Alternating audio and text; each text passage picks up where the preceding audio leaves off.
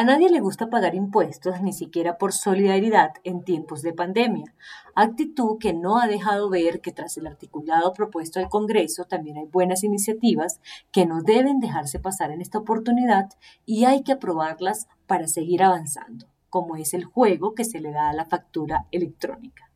Hay más de 580 mil empresas y negocios que ya expiden el comprobante de una transacción de manera electrónica, sumando más de 5 millones de documentos cada día, una cifra que en menos de dos años puede triplicarse, más aún si los consumidores y usuarios de un servicio así lo exigen, y ayudan a reducir la evasión de muchas personas naturales que no pagan impuestos. Incluso transan con sus clientes un precio con IVA y otro sin IVA, lo que claramente es un delito en contra de todos.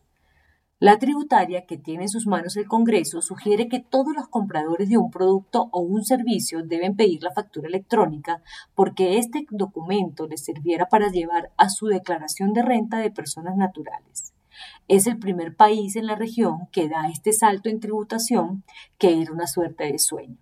En adelante, para poder deducir un costo, hay que presentar alguno de los documentos del sistema, nómina, importación o la factura. Pero lo más disruptivo es que si el consumidor final, la factura va a servir como excepción a la declaración de renta de personas naturales y si es empresa será un soporte de costos. El gran paso en la formalización es que las personas van a recibir la declaración de IVA y renta sugeridas, prellenadas. Poco a poco, la DIAN estará más del lado del consumidor de los distintos productos y servicios que de los productores, como sucede ahora. Por primera vez en la historia y con liderazgo en la región, la factura electrónica ayudará a sensibilizar a los consumidores que pagan un IVA y que este dinero es parte sustancial de su declaración de renta y de institucionalización de los impuestos. Lo cierto es que con este paso se logrará bajar la evasión y sobre todo se destaparán las oscuras transacciones de con IVA o sin IVA. En México, con la factura electrónica, el recaudo por evasión de IVA bajó de 29% al 16% en cuatro años. En Brasil, de 32 a 25%. En Chile, de 26 a 19%. Y se espera que en Colombia las cifras sean mucho mejores porque la DIAN ha logrado copar las mejores prácticas. Asimismo, dado que las empresas van a pedir factura electrónica para sus costos, ayudarán a formalizar a los proveedores informales.